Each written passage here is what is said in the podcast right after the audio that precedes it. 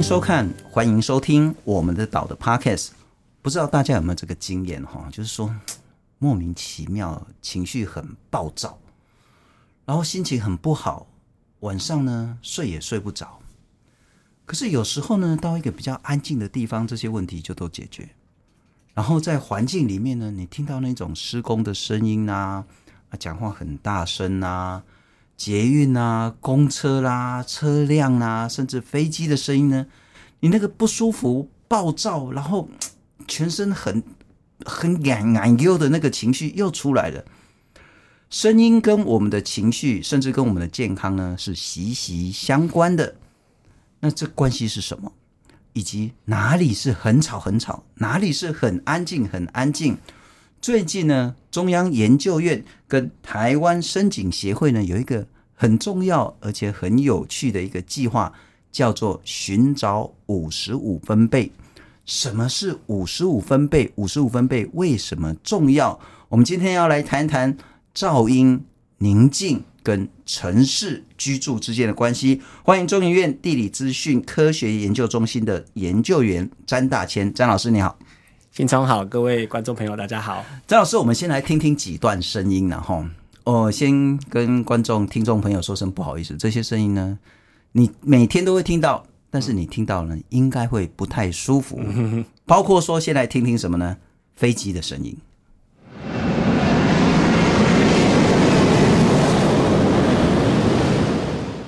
这个声音其实就是，如果是频繁起降的话，你真的会很不舒服。但这个要靠近那个飞机飞机场跑道啊，下面的民众。可是呢，这个声音你就是真的天天听到，特别是你上下班的时候。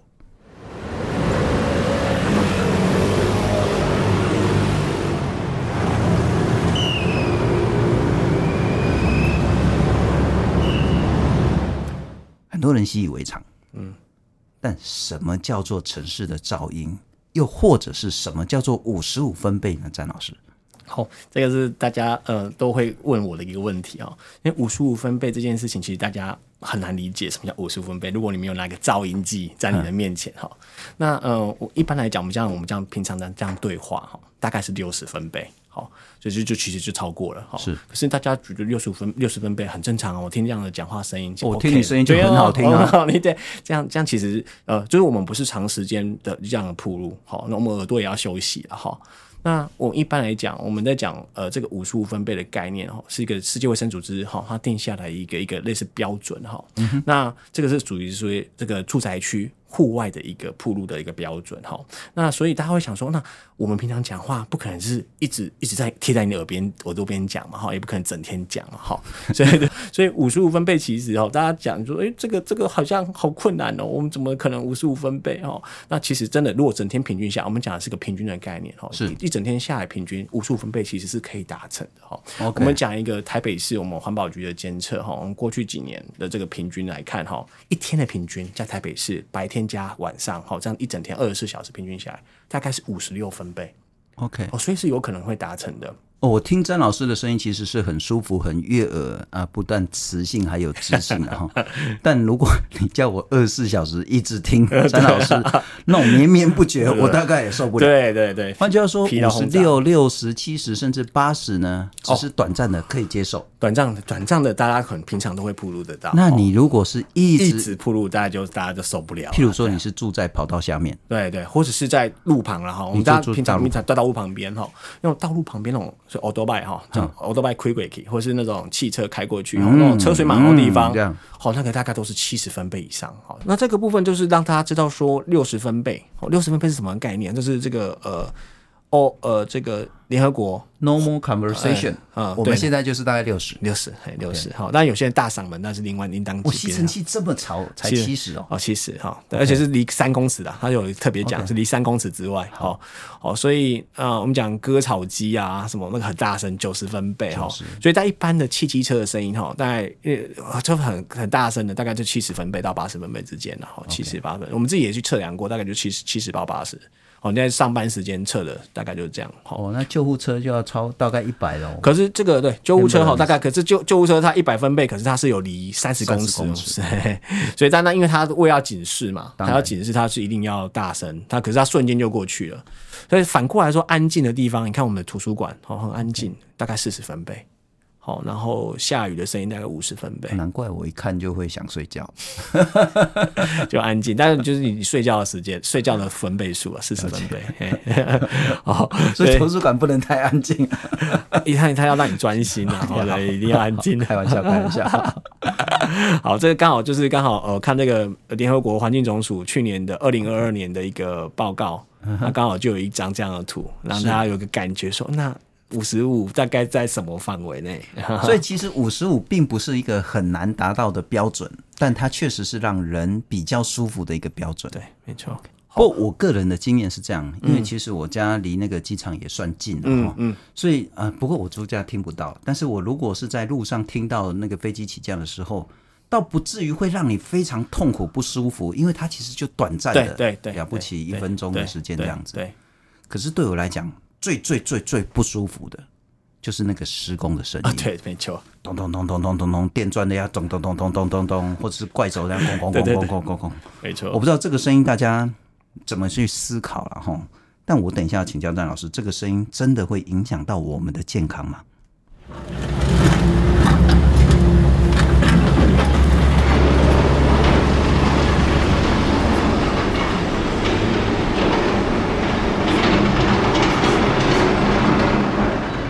它就是一直持续咚咚咚咚咚咚咚咚。那我当然知道那个施工，除非是很大的工地建案，否则大概可能就是两天三天。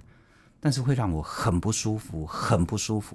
为什么呢？哦，这个这个大概就牵涉到两个层面哈，因为我们声音哈，它有那个。频率的问题，还有声音的大小的问题哦，就大家可能以前在小时候学那个化呃物理的物理的课程的时候就听过嘛哈，所以声音的大小，你像那个扣扣扣扣的声音，它有包括两个层面，它的声音的频率很尖锐，好，那还有包括它声音很大声，好，那这会影响到我们身体大概两个层面，好，一个是心理会很阿扎，对不对？阿扎，好阿扎，那这心里就不舒服，好，那这个当然跟我们的大脑的这个认知会有关系，因为这些声音对你的大脑来讲，它就会告诉你说这是一个。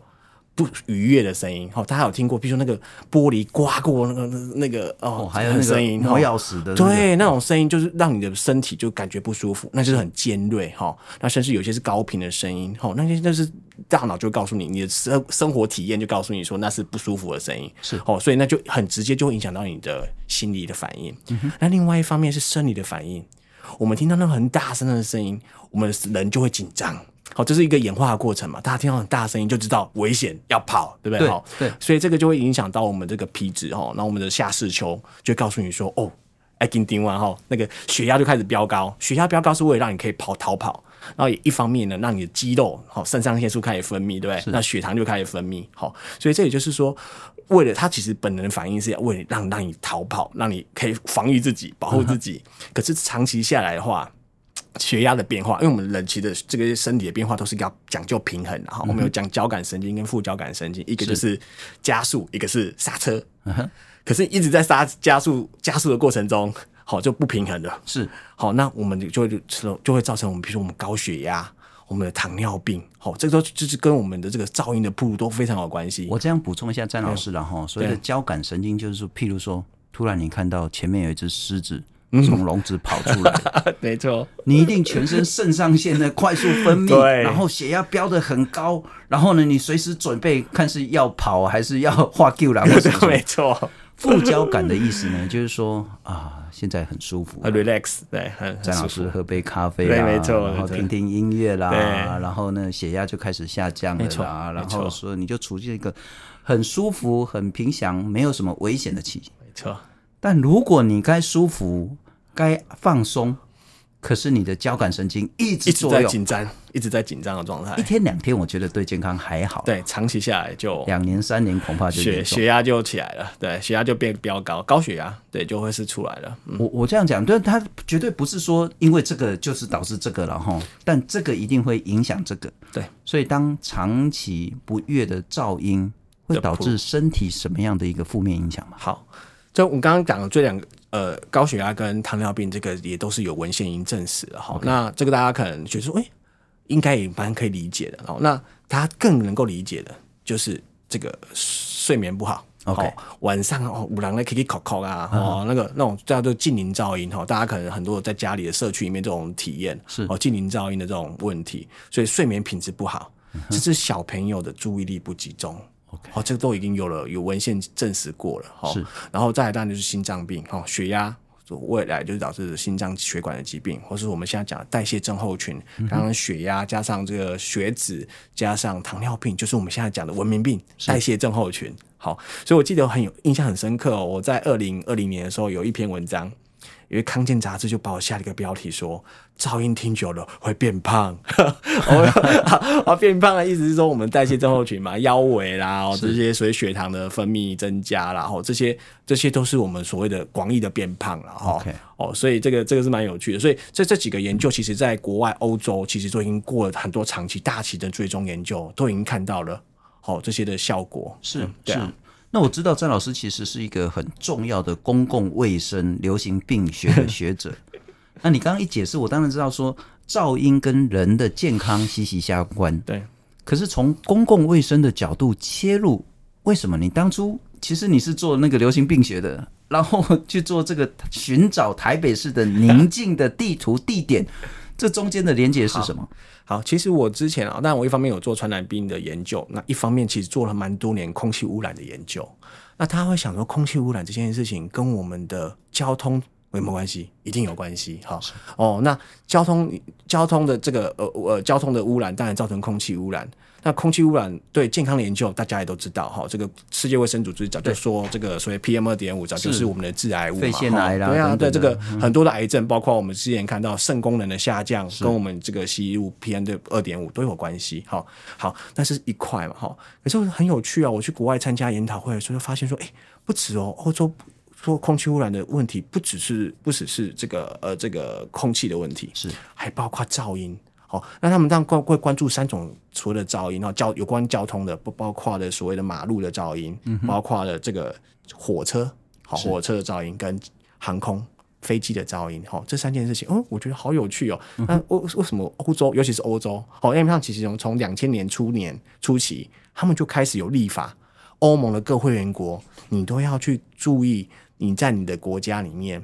有没有这个噪音的问题？对居民的伤害是什么？是，我就想说，欸、那我们台湾呢？台湾有怎么都没在关心这个问题？我们一样有那么多的欧兜拜，一堆的汽机车，好、uh -huh. 哦，那为什么没有人在关心这个问题？好，那回来回来想了一下，哎、欸，我们的研究，查一下文献，台湾有在做噪音的，大部分都是职业铺路。是，所以职业铺路就是说，哦，我们木木木工好了，假如木工或是工厂的工人，嗯哼，他长期在那个。高噪音的分贝下面在那边工作哦，对他的健康影响哦，这个比较多人做，是。可是对一般居民的影响，大家很少，很少的原因是因为我们没有那个所谓的铺路的资料。空气污染很容易理解啊，我们有这个呃环保署的空气品质测站，对。那现在其实我们有卫星，好，卫星也可以看到空气污染的，世界任何一个角落都看得到空气污染的浓度。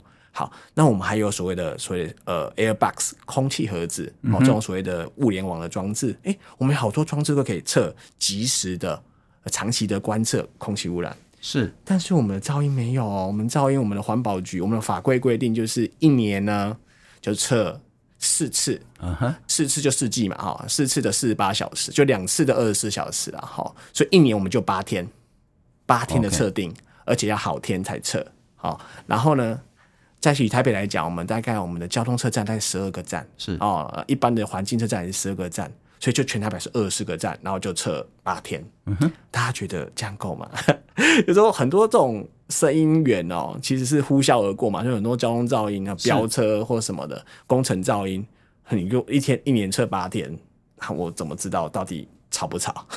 那这个是我们现在现行的台北市哈啊环境噪音监测的方式。那这个台北市这个蛮有趣，它是这个他们自己环保局的人设计的一个基砖。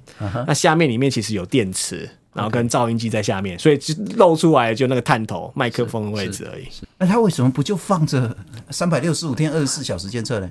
缺电吗？不是他们 他们的机器可能也没那么多了。哦，但我觉得应该可以可以处理啊。对，几个点可以，对，就是我觉得因为就法规定在那边了，哦，法规定在那边，我就只要这样就好，最低限度就是这样。而且这个不是不是及时的资料哦，他回去之后还要处理过，然后才在公告上网。所以这个已经很久了，是，而且它这个资料大概就是应该按照我们法规嘛，就是白天、夜间跟晚间，好像有三个时段。好，所以这个不同的时段，它把它平均起来，告诉你说它多少分贝。所以你去看，大概很少会超标啊。了解，大概不太会超标，很少会超标。所以基本上意义很小了哦。所以为什么我们想要透过这样？我们过去在中研院有一个计划，好，我们在整合了不同的老师的团队。那我们就想说，第一个我们要把监测的盒子，就所谓的噪音盒子做出来，是，所以做到可以，因为我们现在有这种 IoT 的装置，所以物联网的装置可以做到及时的监测。嗯、所以如果真的在城市里面有哪些地方，哎，有问题的时候，你应该可以及时的看到这些变化，好，所以这个当然就是我们在我们的之前的计划里面有去做这件事，诶，实际上也做出来了哈。那我知道，其实，在台湾，像我们有些电信业者哦，他们在做出智慧电感，是智慧电感里面其实有一个很重要的这个感测器，就是噪音监测。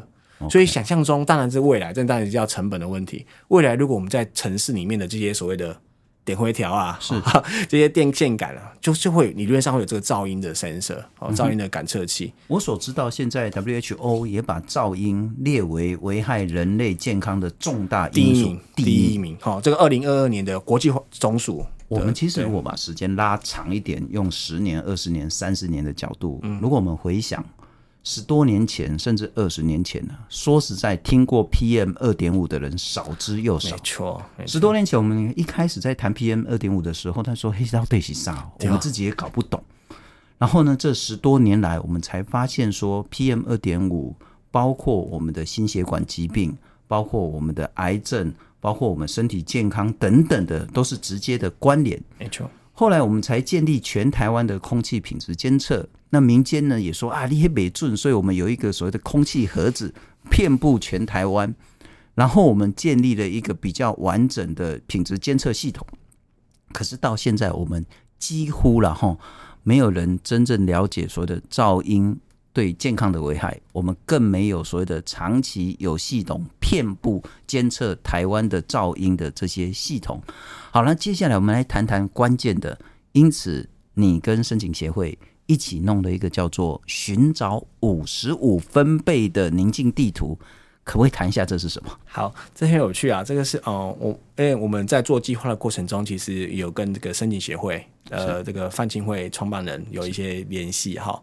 那呃，范范老师，我就称他范老师啊。好，那我们在这个聊的过程中，其实觉得很有趣哈。第一个事情是说，我们都常常把噪音有点像像空气污染，我们把它污名化，对不对？就是讲说，哦，这个是不好的物件。好，当然它是不好的东西啊。可是如果我们用这种比较消极的方式说，我就是要去检举哪些地方哈，你讲到噪音，大家就会想说，我要去检举谁谁谁谁谁。好啊，那这样我们在都市里面，大家就会觉得，哦，到到底要到底。到底就是用比较负面的方式去讲这件事情的时候，就会比较容不容易找到说，哦，我们到底哪里有所谓的净土？哈，那这件事情，我觉得范老师，因为他有做过一些所谓的这个三境哈，三境这个宁静的步道哈。是。那宁静的步道的部分，在这都在比较山区的地方，哈，那比较不能大家平常也不能够接触得到，因为就有点像运动哈，我会把它类比成运动哈。大家如果就比如说你要健身要运动，你在周边家里附近有个公园，你就可以。就可以很很方便的就可以可及性了。我们讲空间可及性这件事情，所以你要一个宁静的净土，你要跑到阳明山去，我 calling 啊，这不太可能的事情。所以我们就在想说，那我们可不可以导正，就是说让大家反过来想，我们不要就一直想说我要觉得这个这个是有像有有在抓耙子对吧？廖北还是说我这边是吵的地方，那边吵的地方，我们反过来，我们慢慢想，台北有没有安静的地方？用比较正向思考的方式来想这件事情，很难吧？台北怎么会有？哦，真是找得到。因为我们刚刚讲台北市的，我们从呃环保局虽然说只有一年八天的统计数据，可是我们也可以看得到，因为我们有把它推估到整个全台北市啊。好，那可是如果以专从环保局的资料来看，它就是五呃大概平均就是一天就是五十六分贝。嗯，当然白天会比较吵哈，晚上比较安静，这个大家可能比较可以理解哈。但是的确平均来讲是有可能的。那我们想说，那我们可不可以让公民科学家哈，这些所谓宁静追踪师来帮我们找找看，是不是真的有五十五十五分贝以下的地方？是，是啊，的确是有。我们在两个月的活动里面，大概一半一半啊哈。很重要的一件事情是我们有受训过这群临近追踪师，因为很重要的一个问题是。我们每个人的手机哦的麦克风的品质都不一样，每个人出厂的这个没有经过校正的话哦，大家录到你的六，你讲的六十跟我讲的六十是不一样的。我的六十可能你八十或四十这样。然后我们就在我们这个中研院这边哦，我们用放了一个标准声音，然后进行校正。我们有标准真正真正的值，那他可以去加加减减去做校正。所以这群人，这群最宁静追踪师，他基本上的手机是被校正过。哎，等等，什么叫做宁静追踪师？就是你们要训练一批对。呃，专精训练有素的没有，其实也不用，就自工啦，其实就自工。可是就是说，基本上我们要让他知道，他可以理解这个概念。然后最重要是手机，所以他要经过一个训练才会成为最终师。哎，对对对对对，不不会说是像我阿猫阿狗随便下载一个 APP，我就其实也可以，好，其实也可以，因为这是不是过程中，因为这个过程其实我们都有把它放到我们 Line 里面，或是我们平台上面。其实大家只要照着做，就可以做到校正。那只是因为我们想要把这群人先招回来，当做种子啊，有点像种子教师这样子。所以他的手机基本上。是被校正过的，然后可以帮忙别人校正啊，因为大家要拿一个噪音机也不是那么容易，是啊。所以如果你有兴趣的话，其实可以上这个呃，你打那个五十五分贝。对，对，就可以找到这个网站，然后然后旁边有工具，临近追踪工具，对，就可以去校正。了解，这也是一个很普遍重大的公民行动计划，没错。那成果呢？目前有成果出来吗？啊，有五十五分贝哦，这个无数 db 点 go health 点 tw 这边可以大家可以看得到哈。OK，那这里面有我们在五月呃到七月哈的一个成果哈。那大概有二十五位的追踪师啊哈，那他贡献了大概一百八十二笔的资料哈。那大家可以基本上我们用两种颜色来看哈，红色的部分就是超过五十五分贝哦，那小于五十五分贝就是这个蓝色的部分哈，所以大概你可以看到在一半一半的哈，一半一半。那有些地方哈哦，这个呃，我们点一个哈，其实大家可以打开一看哈。这里是哪里啊？那个这个在中山区玉门街哈，那可以看到它的这个蛮安静的，大概四十七点五哈。哦，那你会。我们会让这个净土追踪师他哈，再用透过 LINE 的方式，我们回传这个资料，他会去描述一下它是什么样的声音。哦，我也许描述一下，因为有些人听 Podcast 不一定看得到，哦、就是听得到风推树叶稀稀簌簌的声音，有鸟叫，有虫鸣，感觉放松。中山区耶，对，这个我们有两个阶段哈，我们不会，我们我们。这个五五五十五分贝，这个就让它录 A P P 的部分哈，它是用录，它没有直接把声音录下来，它只是这个取那个值是多少，好，所以是五五十五分贝的那个填，让它填这个均能音量是多少，最大音量是多少，所以那 A P P 上面会显示这个数字。那我们有让，因为想说，哎，让一般民众也了解说，到底这个声音是什么样的声音。那又不想让他录太久，所以我们有让他取类似取样哈，让他比如说每个人十秒钟，那，有些人会录比较长一点，好，我们把这个声音也收下来，然后也请他拍一个照片，也是让他知道说，哦，大概这个净土长什么样子，嗯，佛总很抽象，我跟你讲，这个这个声音是这样的声音。可是你不知道它长什么样子。我不确定这个玉门街三十三号的这个点是就在公园旁边，就是巷子的巷子里面。巷子，巷子里面。好，这是巷子里面，所以蛮多蛮多类似这样这样子的。所以当然你也看到很多红色的，红色大概很多。那我们来听一段不舒服的不舒服的声音，我们来看看。也是在中山区。哦，OK，这个就最大是七十六点九分贝，对，然后是六十五点七，哈。这里是中山区松江路啊，这就是大马路了。大马路，真的大马路。我们来听听看。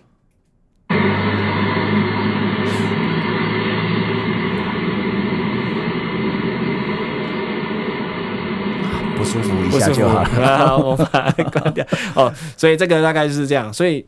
大家在大马路旁边，大概听到的都是不舒服的声音的哈。这个刚好跟我们去年的一个研究计划有印印和印证哦。因为我们去年在全国哦，我们也去收，那去年的这个收的案样本大概是两百多个样本哦，两两百多个民众哦。然后因为他录比较久哈，我们规定说要录十五天，所以要比较久，要比较久的时间。然后一天要录三次。好，那一万多笔的样本里面哦，我们还要问他感受。其实最大的。不舒服的感受的声音是什么？就是交通的声音。是、哦、这个，因为我们有做即时的 AI 辨识，所以录十秒钟，我们就可以直接用 AI 辨识是什么样的声音，而且正确率很高哦，八成、嗯、八成以上。好、哦，所以所以我们可以知道说那个声音是什么声音，就是汽机车、汽机车路过声，对，路过声音。不，我这样说了哈，就是说确实，你要说我们心情一不好，或是每天可以花两三个小时上阳明山，这真的是太 苛求。对。可是呢，我们在生活周遭，就算我住在松香路旁边，就算我每天都是这么吵，但我也许走个五分钟、十分钟，我走到巷子的巷子里面，对。我也许就可以听到我比较舒服的声音。你说完全没声音是不可能的哈。同样道理呢，这个也是范清慧范老师呢，他其实带着一些学员。我如果讲印象中没错的话，应该是大安森林公园。没错，这个声音呢，其实它还是有，也许它分贝数也不会说真的低到哪里去，但你一定会很舒服的声音。我们来听一下，这个是呢绿袖眼，然后他在唱歌的时候呢。松鼠也许觉得他唱的好听或不好听，他要加进来一起唱的声音。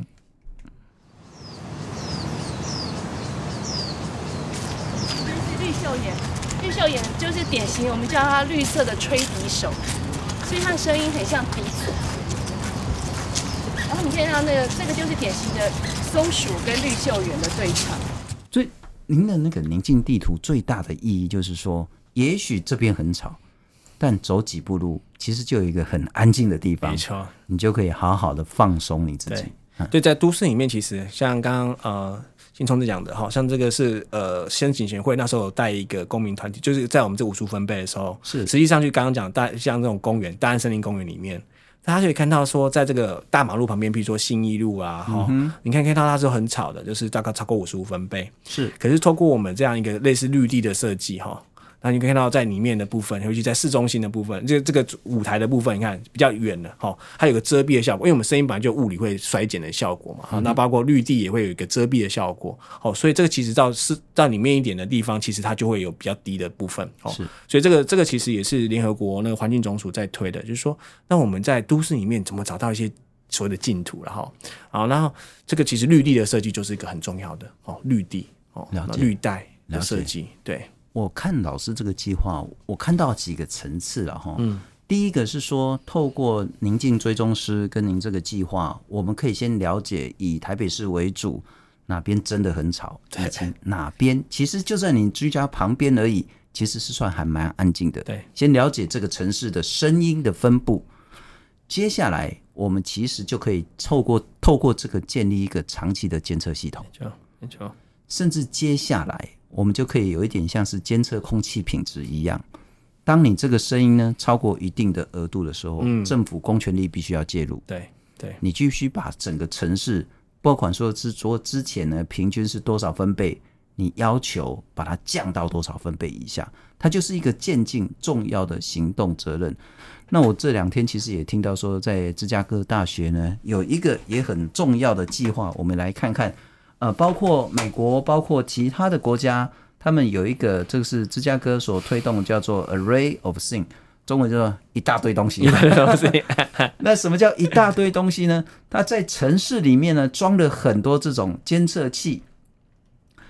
哎，这个我说实在我也看不懂了哈。总之，这个看起来飞碟加飞碟加飞碟的这个东西呢，它可以监测什么呢？它可以监测包括说气候，包括说气温。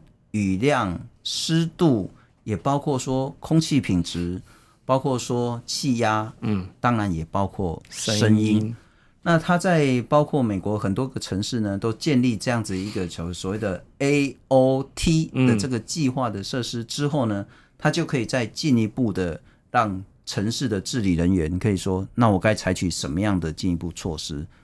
所以您这个宁静地图计划会有再进一步的公民行动。对，大概就是两个部分哈，这个是感测器的部分，所以我们刚刚有讲过，我们其实有声音盒子，哦，因为有声音盒子，所以可以及时的搭配空气盒子，就刚刚讲，可以这些所有的感测都可以帮呃合在一起，一起做监测，做及时的监测，所以这个比较会像说，比较像政府部门，我可以来做一个环境的监测，然后做这个治理。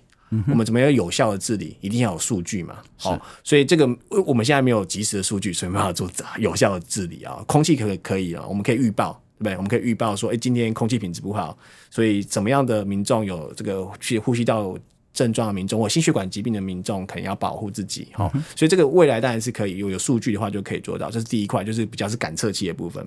第二块是民众的感。感知的部分，因为吼声音是很主观的东西，是。有人觉得六十分贝就很吵了，我们说五十五分贝，有些人说六十分贝，还、啊、有人坐在铁道旁边也住得很好，对他觉得很好，OK，所以这很主观的东西啊，所以这个主观的东西的东呃的部分，我们透过公民部分，我们来来来来画出这样的地图，因为总是感测器不可能全部都有嘛，哈，所以透过公民的的的行动，我们可以把一些感测器没有的地方。好，我们可以把它补强，好、嗯，然后甚至我们可以收到一个比较主观的感受。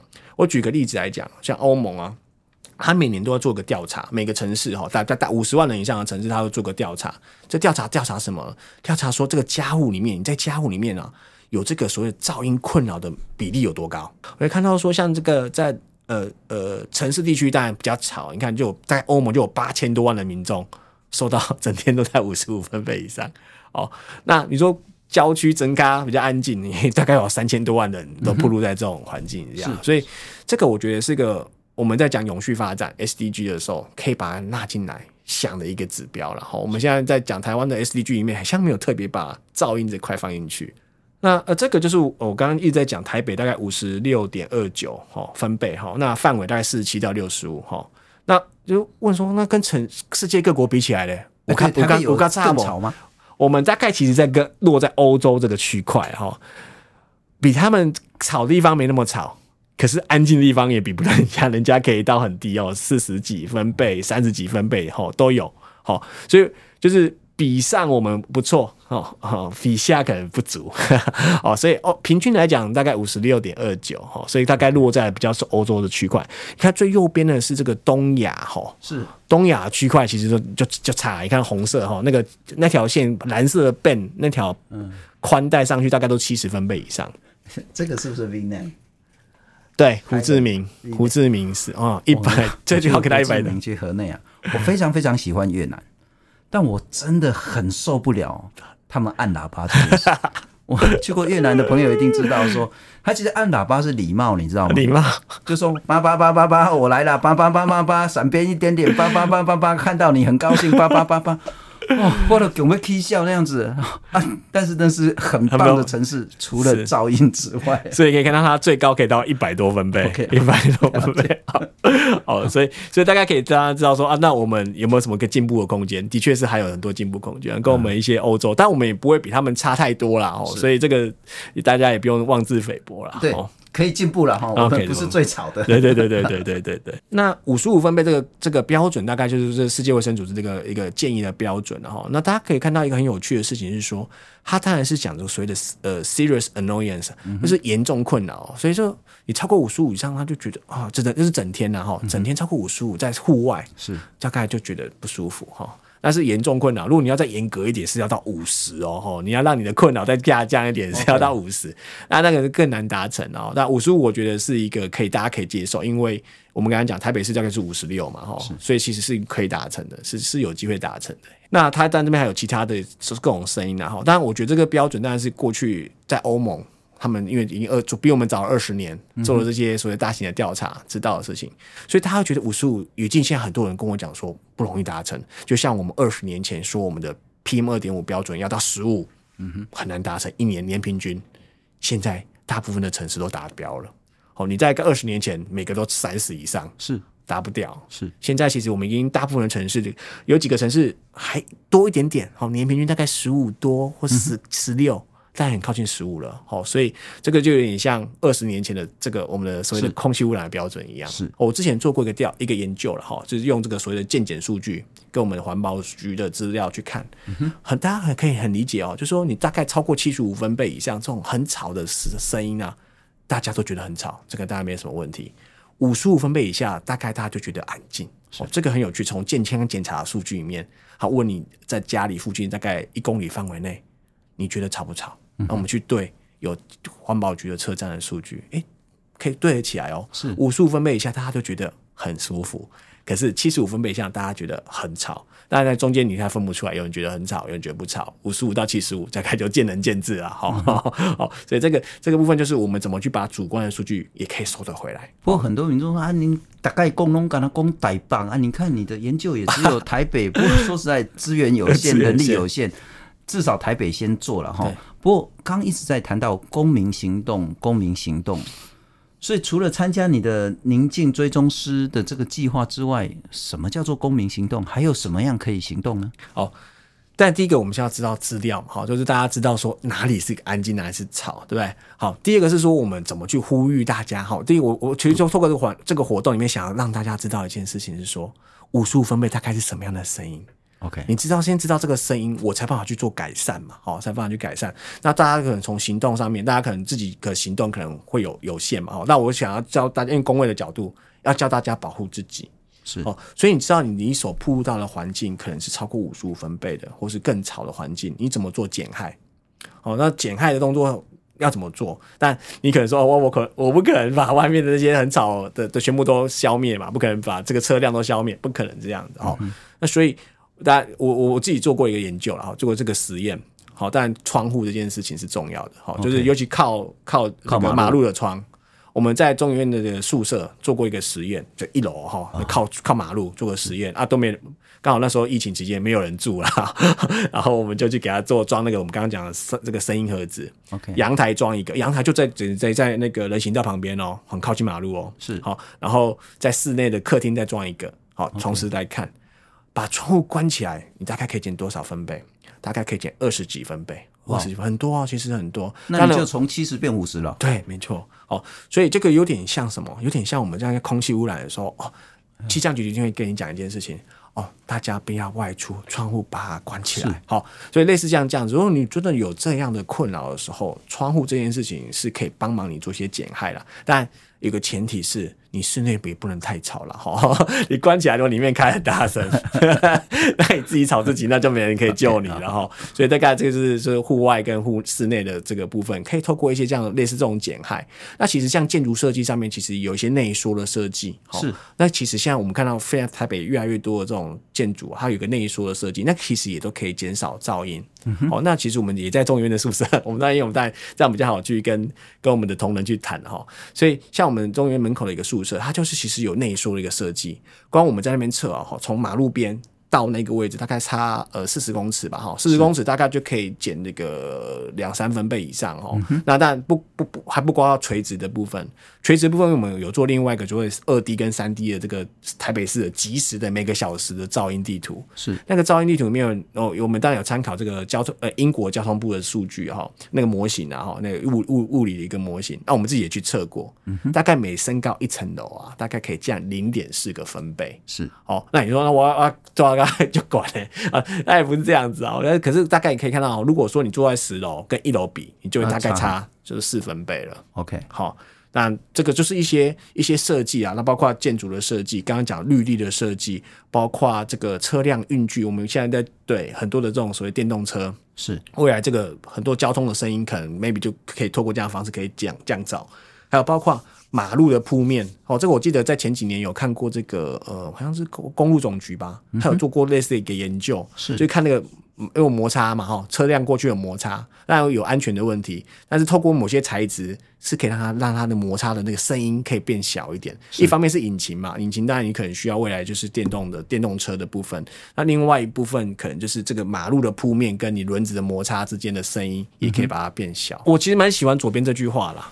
这句话就是那个呃，一样刚 Frontiers 二零二二，就是呃联合国环境总署的那个报告里面，他就讲到说，我们其实啊，要整个要整个降噪，整个城市要降噪，其实很困难。但是我们总是要让民众有一个避风港，让他可以去放松一下我的耳朵。哦，我们讲的是户外的哦。你说你在家里把门门关起来啊，让你放松，那是一种。我们讲的是户外的放松，户外的放松是有，我可以一定要保证，我说我的让我的民众有一个安静的地方可以去放松，relax。是是是，是。不过这真的是一个很重要很重要的计划了哈。就是说，首先我们先知道我们住的这周遭在台北市，虽然现在只有台北市，哪边真的很吵。哪边其实很安静，而且可能就都在你的住家范围旁边而已。对，这是一个。然后我们必须认识到，噪音对于健康、对于情绪、对于公共卫生是极为关键的。就像是我们最近知道空气是如此的重要，我们现在要知道说噪音是如此的重要。之后我们个人的部分呢，就是说，如果我这边真的很吵，我该怎么样去减噪？对，如果整个城市很吵。那城市的治理者如何透过公共政策的方式去大幅的减噪？这是一个具体的行动的计划。非常谢谢中央研究院詹大千詹老师，谢谢您，谢谢。